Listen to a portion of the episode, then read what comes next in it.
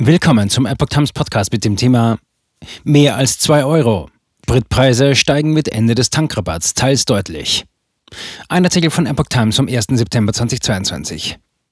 Das Ende der dreimonatigen Steuersenkung auf die Spritpreise macht sich umgehend an den Tankstellen bemerkbar. Ganz anders in Frankreich. Dort wurde der Rabatt an der Zapfsäule sogar erhöht.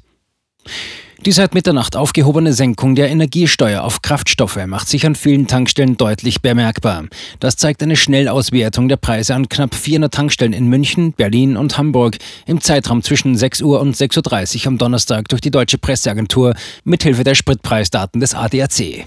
Dabei lagen die Preise bei vielen Tankstellen deutlich höher als im gleichen Zeitraum am Mittwoch.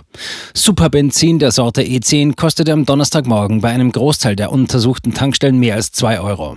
Am Mittwochmorgen hatte der Preis bei keiner einzigen untersuchten Tankstelle jenseits dieser Schwelle gelegen. Diesel dagegen kostete bereits am Mittwoch an der Mehrheit der untersuchten Tankstellen mehr als 2 Euro. Am Donnerstag lag der Dieselpreis nun bei einem Großteil der Tankstellen deutlich jenseits von 2,10 Euro, teils auch bei mehr als 2,30 Euro. Rechnerisch könnte der Preis für E10 durch die Aufhebung der Steuersenkung um 35 Cent, für Diesel um 17 Cent steigen. Allerdings waren die Preise in den vergangenen zwei Wochen bereits deutlich in die Höhe gegangen. Außerdem haben auch Tankstellenbetreiber bis Mittwoch noch zum gesenkten Steuersatz eingekauft und könnten Benzin und Diesel daher zunächst weiter günstiger abgeben.